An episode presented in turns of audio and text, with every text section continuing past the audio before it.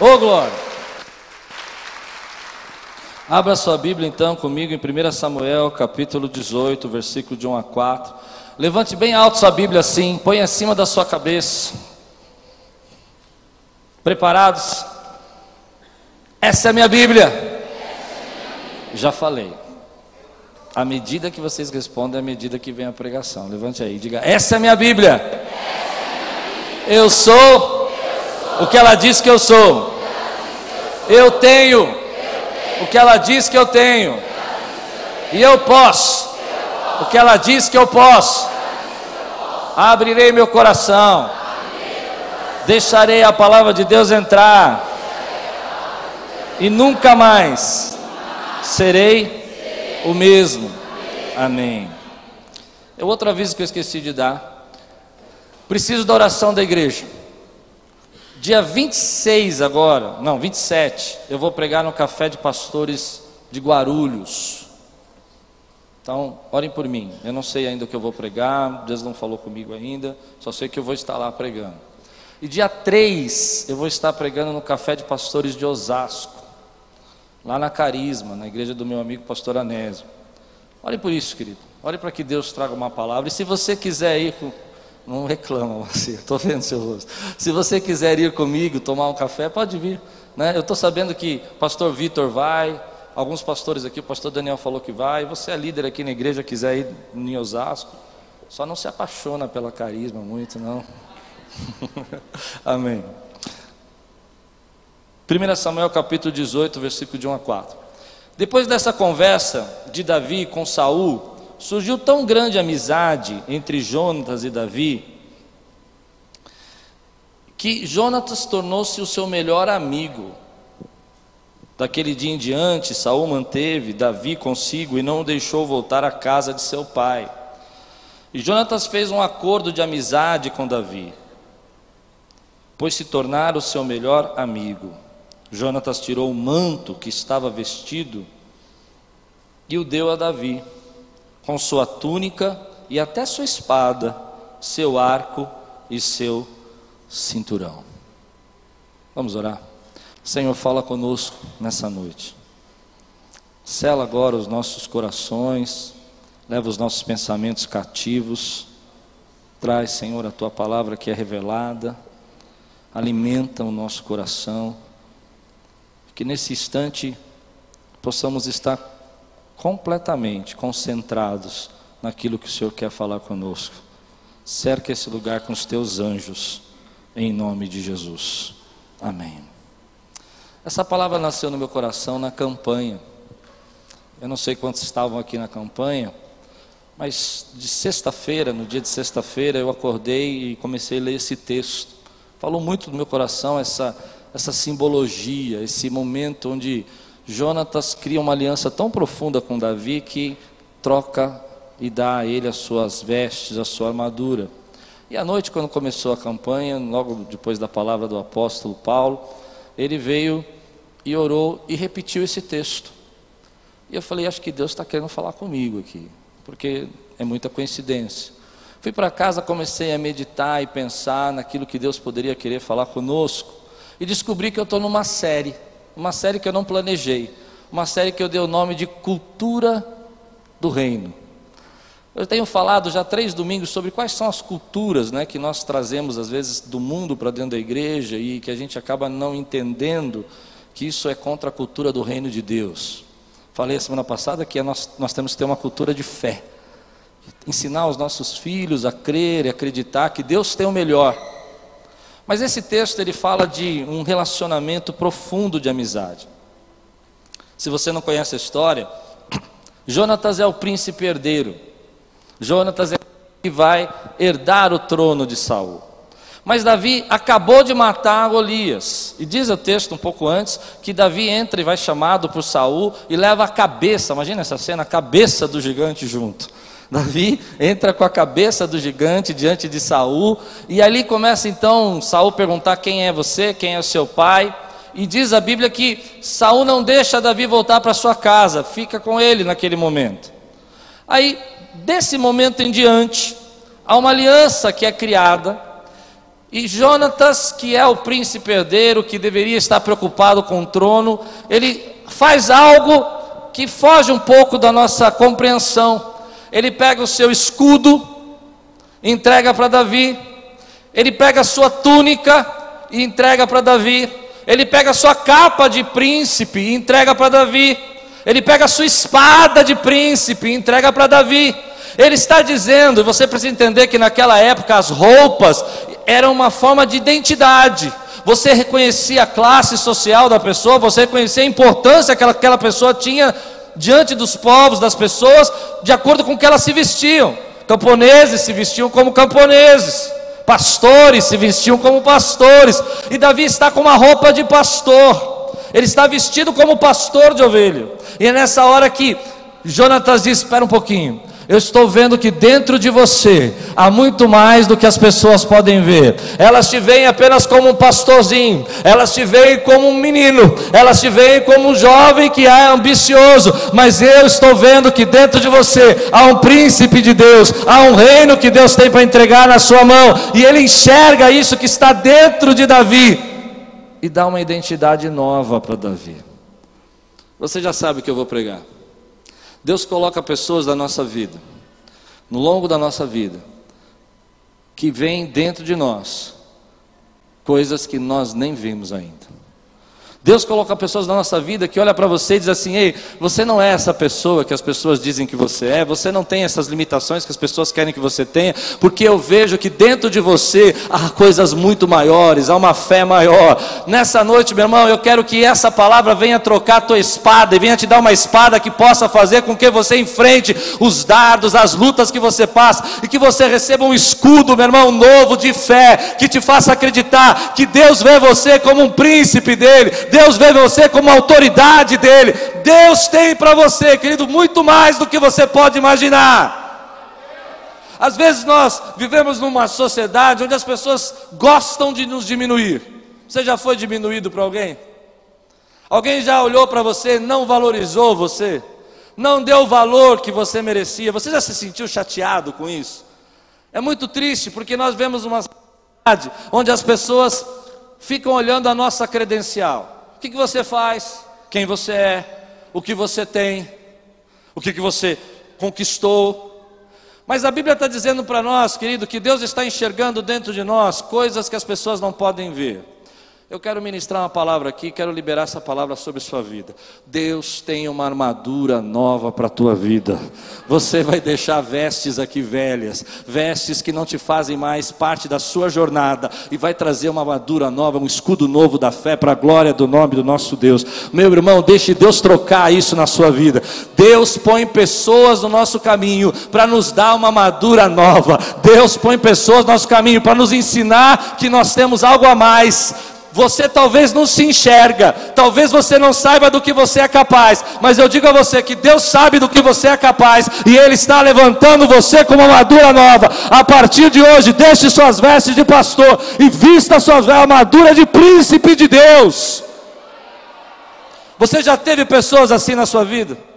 Que quando encontraram você, olharam para você e viram mais dentro de você do que as pessoas podiam ver? Eu estava uma vez no almoço com alguns amigos, pastores, estava falando algumas coisas para eles, e um deles olhou bem bravo assim para mim.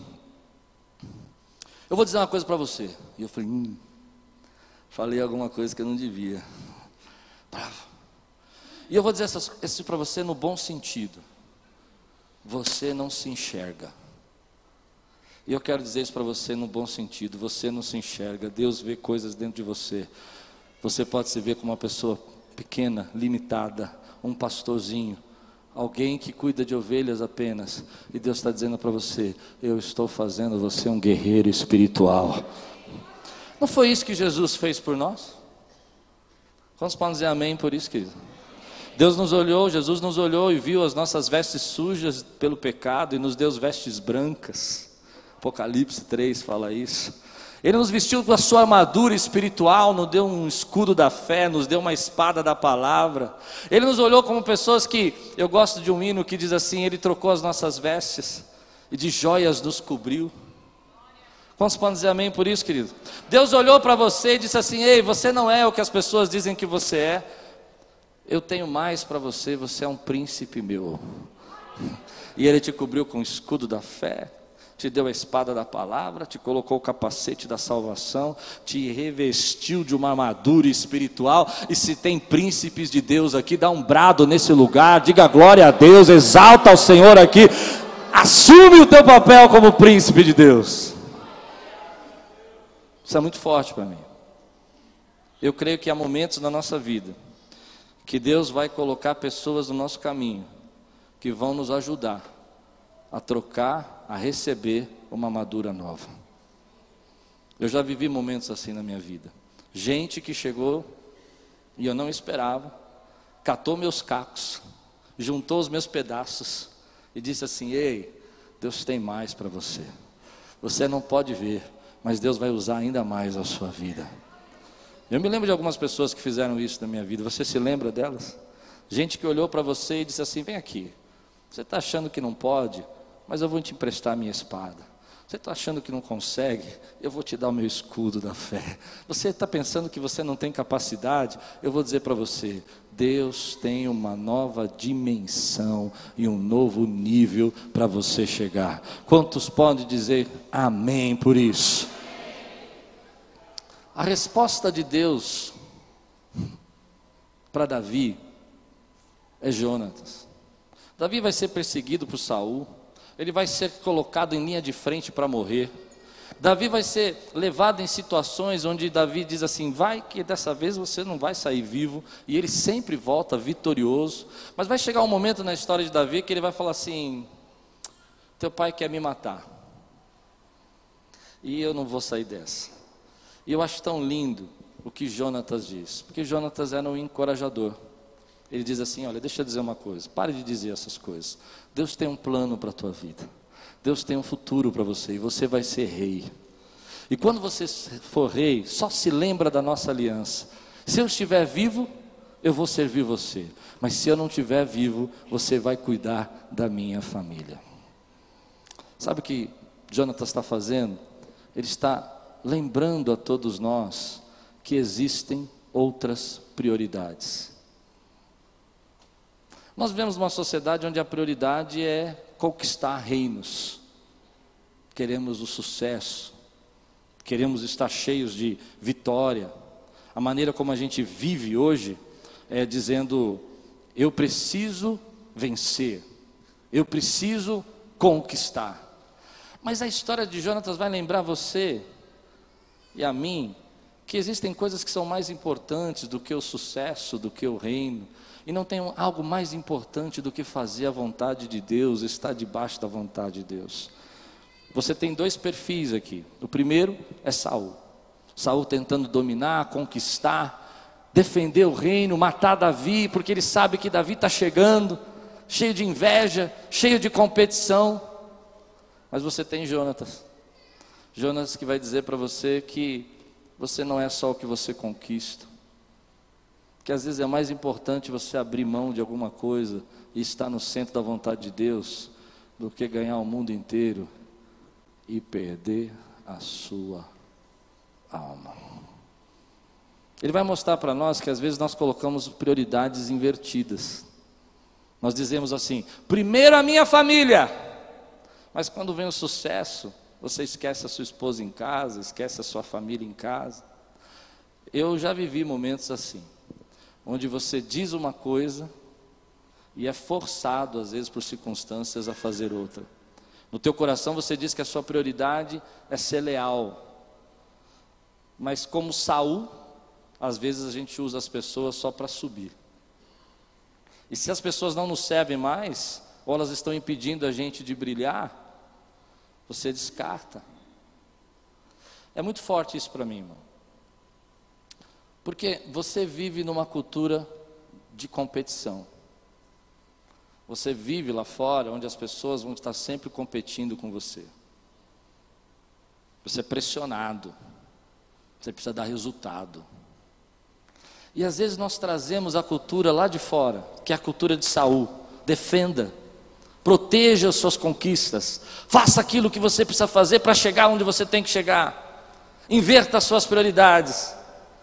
E eu não sei quanto a você, mas a mim, eu começo a me sentir verdadeiramente cansado. Porque o que é importante para nós?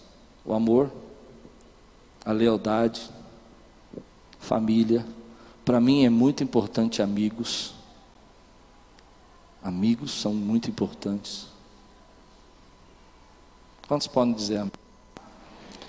Na cultura do reino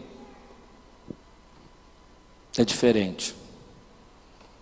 A cultura do reino é a cultura de Jonatas. Eu não disputo lugares, eu não brigo por cargos, eu não preciso humilhar você para crescer, e eu não preciso disputar com você. Na cultura de Saul e do mundo, o mundo é competitivo. Na cultura do reino, somos cooperadores. Quantos podem dizer assim? Somos cooperadores. Todos nós aqui, queridos, eu quero desafiar você a ter amigos aqui dentro da igreja, a buscar relacionamentos profundos, a não se sentir ameaçado ou não competir, ou não ficar preocupado com o seu cargo, o seu título, se você brilha mais que o outro, mas entender, querido, que cada um de nós temos um chamado, um propósito de Deus, e Deus vai usar você segundo a vontade dEle, e ninguém vai roubar os planos de Deus para a tua vida. Recebe essa armadura na tua vida hoje, meu irmão, que você pode descansar. Que não adianta você querer mudar as coisas que Deus planejou, mas aquilo que Deus planejou é seu, você vai viver isso. É tão interessante porque na cultura do reino, e a gente precisa confrontar isso às vezes dentro da igreja, nós não precisamos, querido, ficar provando nada para ninguém. É muito difícil você viver num lugar ou estar se relacionando com pessoas que o tempo todo você precisa ficar provando para elas o que você sabe, o que você faz. Mas não é assim que a Bíblia nos ensina. A Bíblia diz que todos nós somos cooperadores. Eu tenho um pastor amigo que às vezes ele me manda um WhatsApp e ele escreve assim no final: seu cooperador. Sempre termina assim: seu cooperador. Ele é de outra igreja, seu cooperador. E aquilo fala comigo, sabia? Porque às vezes nós não conseguimos ter amigos. Estamos tão preocupados em defender os nossos reinos que nós esquecemos que somos cooperadores. Essa pessoa que está do teu lado é teu irmão. Essa pessoa que está atrás de você é tua irmã. Essa pessoa que está do teu lado esquerdo precisa de alguém que seja um encorajador. E eu desafio essa igreja a trazer uma cultura do reino de Deus para esse lugar. Eu desafio você a entender que nós podemos cooperar ao invés de disputar. Vou fazer uma pergunta aqui, eu quero que você me responda. Quantos aqui gostariam de um Jonatas na sua vida? Seja sincero, levante a mão. Bom, se você é uma pessoa normal, como eu, você gostaria de um Jonatas na sua vida. Quem não gostaria de alguém que pegue você e te levanta para um nível maior, alguém que chega para você, te passa um segredo, te dá uma espada nova para você guerrear, te mostra que você pode fazer coisas maiores, que te encoraja, que acredita. Mas esse texto está fazendo uma pergunta diferente para nós. Ele não está perguntando se Deus apenas tem Jonatas para você, Ele está perguntando se você está disposto a ser um Jonatas. Ele está mostrando para nós o coração de Jonatas. Às vezes nós queremos pessoas para nos ajudar. Eu vejo muitas pessoas que falam assim: Olha, você precisa me ajudar. Ah, como eu gostaria de ter algum mentor. Como eu gostaria de ter uma pessoa que me ensinasse. Agora a moda é coach. Quero um coach para mim. De preferência de graça. Não é? Mas o desafio que a Bíblia está fazendo para nós é trazer a cultura do reino e dizer assim: ei, eu sou chamado por Deus para ser um Jonatas na sua vida. A cultura do reino me faz lembrar de Jesus. Diga comigo: Jesus é o Rei dos Reis Senhor dos senhores. Mas um dia o Rei dos Reis e Senhor dos Senhores, ele se enrola numa toalha. E ele diz: Se você quiser ser o maior, ah, seja. Se você quiser ser o maior, seja menor. E ele pega uma bacia de água. Você pode imaginar essa cena? Os apóstolos com os pés sujos de terra e Jesus de toalha. E ele vai pegando uma bacia, ele fala: "Dá o teu pé". E ele vai mostrando para eles assim: "Olha, no reino somos todos servos. No reino há prioridades novas. E uma das prioridades novas é a nossa lealdade, é a nossa amizade, é o nosso amor cristão. O rei mostrou para nós o que é a cultura do reino, que é viver e olhar para o teu irmão como cooperador e dizer que ele cresça, que ele faça, que Deus use todos os dons dele, que ele possa chegar onde Deus planejou, e eu estou aqui para ajudá-lo. Quantos podem dizer amém por isso, meu irmão? Eu, quando olho essa cena de Jesus, Ele está ensinando para mim e para você que nós somos servos. Servos. E às vezes a competição adoeceu tanto a gente que nós começamos a competir dentro de casa. Marido que compete com a esposa, filho que compete com o pai, parentes que competem. E sabe o que eu vejo nisso? Que as nossas prioridades estão invertidas. Nós estamos esquecendo o que é importante.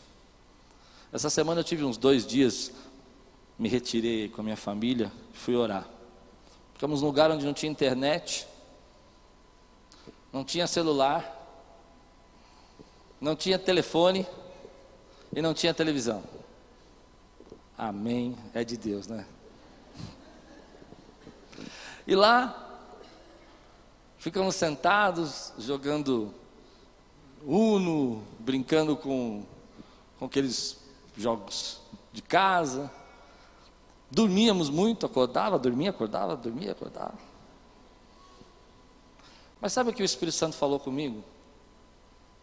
Falou assim: cuidado para que você não acelere tanto a sua vida, que você esqueça o que é prioridade. Eu tenho uma, uma filha que ela me lembra a minha prioridade sempre. Ela é uma bênção. Ela fala, pai, você está desprezando as pessoas reais que estão com você nessa mesa para conversar com pessoas virtuais que não estão aqui. Ela já até criou uma caixinha, caixinha do celular. Você tem essa? Não? Não sabem o que é? Caixinha do celular, ela, ela põe uma caixinha na mesa, e aí todo mundo tem que chegar lá e colocar o celular, tampa, e ela leva embora o celular. No começo dá uma angústia, irmão. Você começa a falar, e se? E se?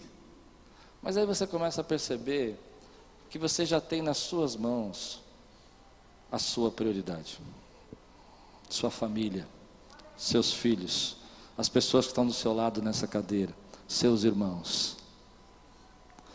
O segredo é que se você quiser ter um Jonatas na sua vida, você precisa ser um Jonatas. Se você quiser ter alguém que te encoraje, te faça crescer, você precisa se tornar alguém que encoraja e deseja que os outros cresçam. Se você é uma pessoa que acha que as pessoas têm que te ajudar o tempo todo e que acha que as pessoas têm que socorrer você o tempo todo, é bem provável que você não vai encontrar nenhum Jonatas.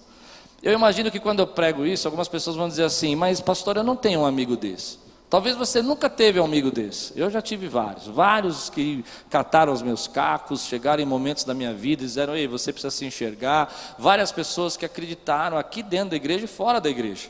Mas se você não tem, eu vou lhe ensinar como você vai fazer para ter. Escolha alguém e seja amigo dessa pessoa. Você vai perceber como isso vai abençoar a sua vida. É interessante que Jonatas escolhe. Ele olha para Davi, ele não vê aquele pastorzinho, ele não vê aquele menino, não é? Ele olha para Davi e vê um guerreiro. Vê alguém que vai crescer, que vai assumir um uma posição estratégica no reino. Mas ele escolhe fazer uma aliança. Ele diz: Eu vou fazer uma aliança. Você precisa entender que Jonatas já era guerreiro enquanto Davi era pastor. Mas ele disse: Eu vou ser um abençoador. Você precisa fazer isso. Eu vou desafiar você. Eu fiz a minha lição de casa. Sexta-feira eu liguei para os meus amigos, depois que acabei essa palavra, falei assim: não posso pregar isso sem fazer. Ligue para alguém, escolha. Porque as amizades são curadoras. As amizades são transformadoras. As amizades nos dão armaduras novas, nos fazem enxergar coisas que nós não enxergamos, nos faz crescer.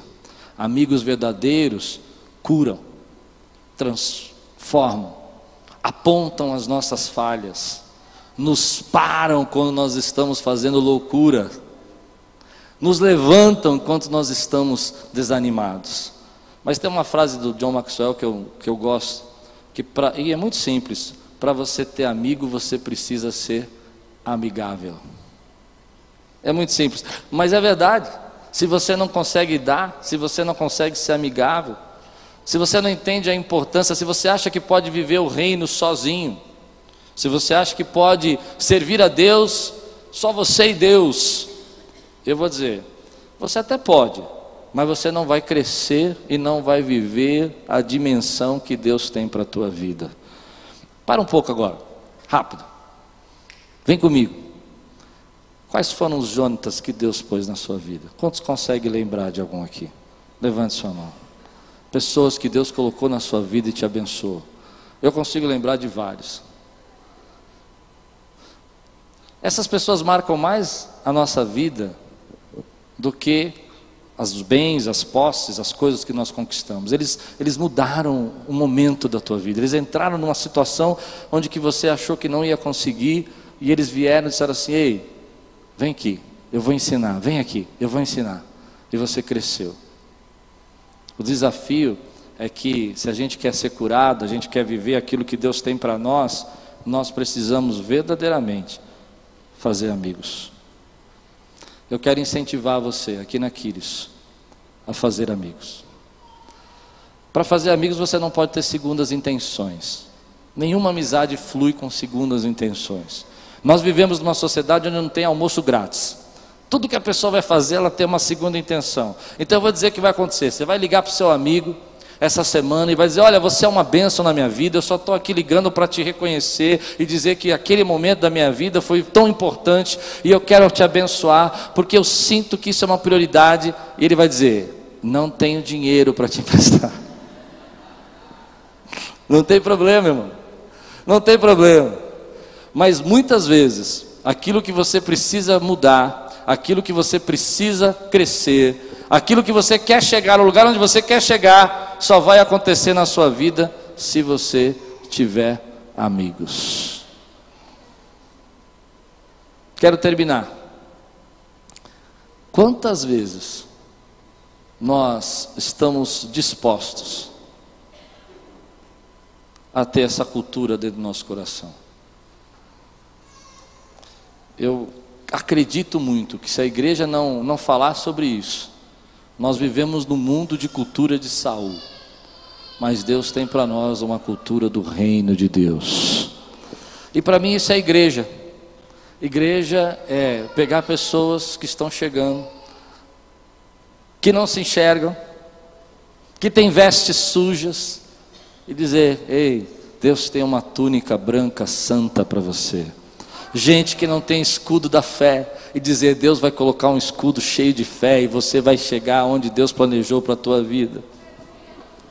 Igreja é o lugar onde você pega pessoas que estão lutando com funda e você diz: Ei, eu tenho uma espada de príncipe para você, uma espada da palavra.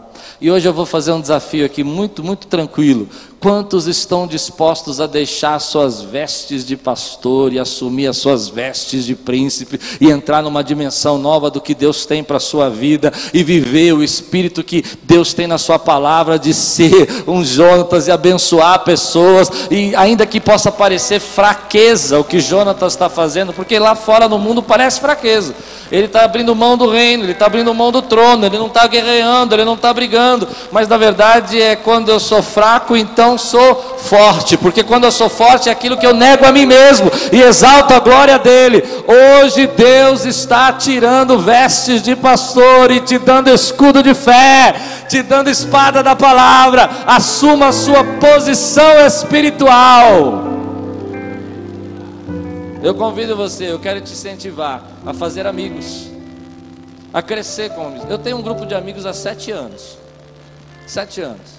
Nós almoçamos todo mês. Esse mês, por exemplo, um deles está viajando de férias. Então nós antecipamos o almoço. Todo mundo deu um jeito. Mudamos o lugar e chegamos. E eu vou dizer para você: cresci mais nesse almoço do que eu cresci estudando no seminário. Lá eu fui confrontado. Às vezes colocaram o dedo na minha ferida e falaram: Você já saí bravo, não volto mais nesse almoço. Tá? Bico. Mas a amizade é transformadora. Ela transforma a sua vida. Deus tem um Jonatas para você. Talvez você viva num mundo de Saúls, cheio de inveja, competição, disputa, gente querendo puxar o teu tapete. Mas sabe qual é a resposta de Deus para Davi? Não é terminar com todos os Saúls ou destruir Saul naquele momento. A resposta de Deus é colocar um Jonatas na sua vida. Deus tem um Jonatas na sua vida. Alguém que vai fazer você crescer. Mas lembra que para você ter um Jonatas, você precisa ser um Jonatas. Traga a cultura do reino para a sua vida. Se vista da toalha da humildade. Pegue a bacia. Sirva. Tira a sujeira dos pés dos seus irmãos. Ame-os. Viva a cultura do reino de Deus na sua vida. Feche seus olhos. Quero fazer um apelo. Um apelo. Quero que a sua armadura seja trocada. Quero que você receba um escudo da fé novo, uma nova visão da palavra, vestes de santidade na sua vida. E se chegou um tempo de você deixar suas vestes de camponês, de pastor, e enxergar que Deus tem muito mais para você e Deus quer te usar muito mais, e Ele vai te usar como abençoador de vidas. Eu desafio você a ficar de pé. Eu quero orar com você. Se essa palavra fala com você hoje, se ponha no seu lugar. Diga aqui está a minha vida, Senhor. Usa a minha vida. Me faz um Jonatas. Me faz alguém que abençoa. Me faz alguém que se alegra com a bênção do meu irmão. Me faz amigo. Me faz amigável. Me faz alguém que não está preocupado com cargos, títulos, com reinos, com posições, mas está desejoso de servir e fazer a tua vontade, de ser aquilo que o Senhor sonhou para mim. Amizades são tão importantes. Porque se você conhece a história de Jonatas, ele vai entrar numa batalha que Saul coloca ele e ele essa loucura de Saul, essa essa vida de competição, de disputa vai matar Saul. E Jonatas vai morrer também. Mas muito tempo depois, a promessa que Davi fez é lembrada. E Davi diz: Tem alguém aí na família de, de Jonatas que eu possa abençoar? Amizades são assim. Muito tempo depois, ainda você colhe frutos das amizades, das alianças que Deus tem para a tua vida. Você pode estar se sentindo num momento difícil da tua vida. Talvez você se sinta sozinho, desmerecido, desvalorizado. E nós temos o hábito de olhar mais para Saúl do que para os Jonatas que Deus põe na nossa vida. Nós costumamos reclamar e falar mais de Saúl do que falar dos Jonatas que Deus põe na nossa vida. Mas eu quero dizer para você, em nome de Jesus, Deus coloca Jonatas na sua vida. Se prepare para receber um escudo novo. Se prepare para receber uma palavra nova. Se prepare para receber vestes novas. Se prepare para entrar numa outra dimensão, num outro tempo da tua vida. Eu creio que quando Deus falou comigo na campanha, e à noite o apóstolo orou. Não foi coincidência.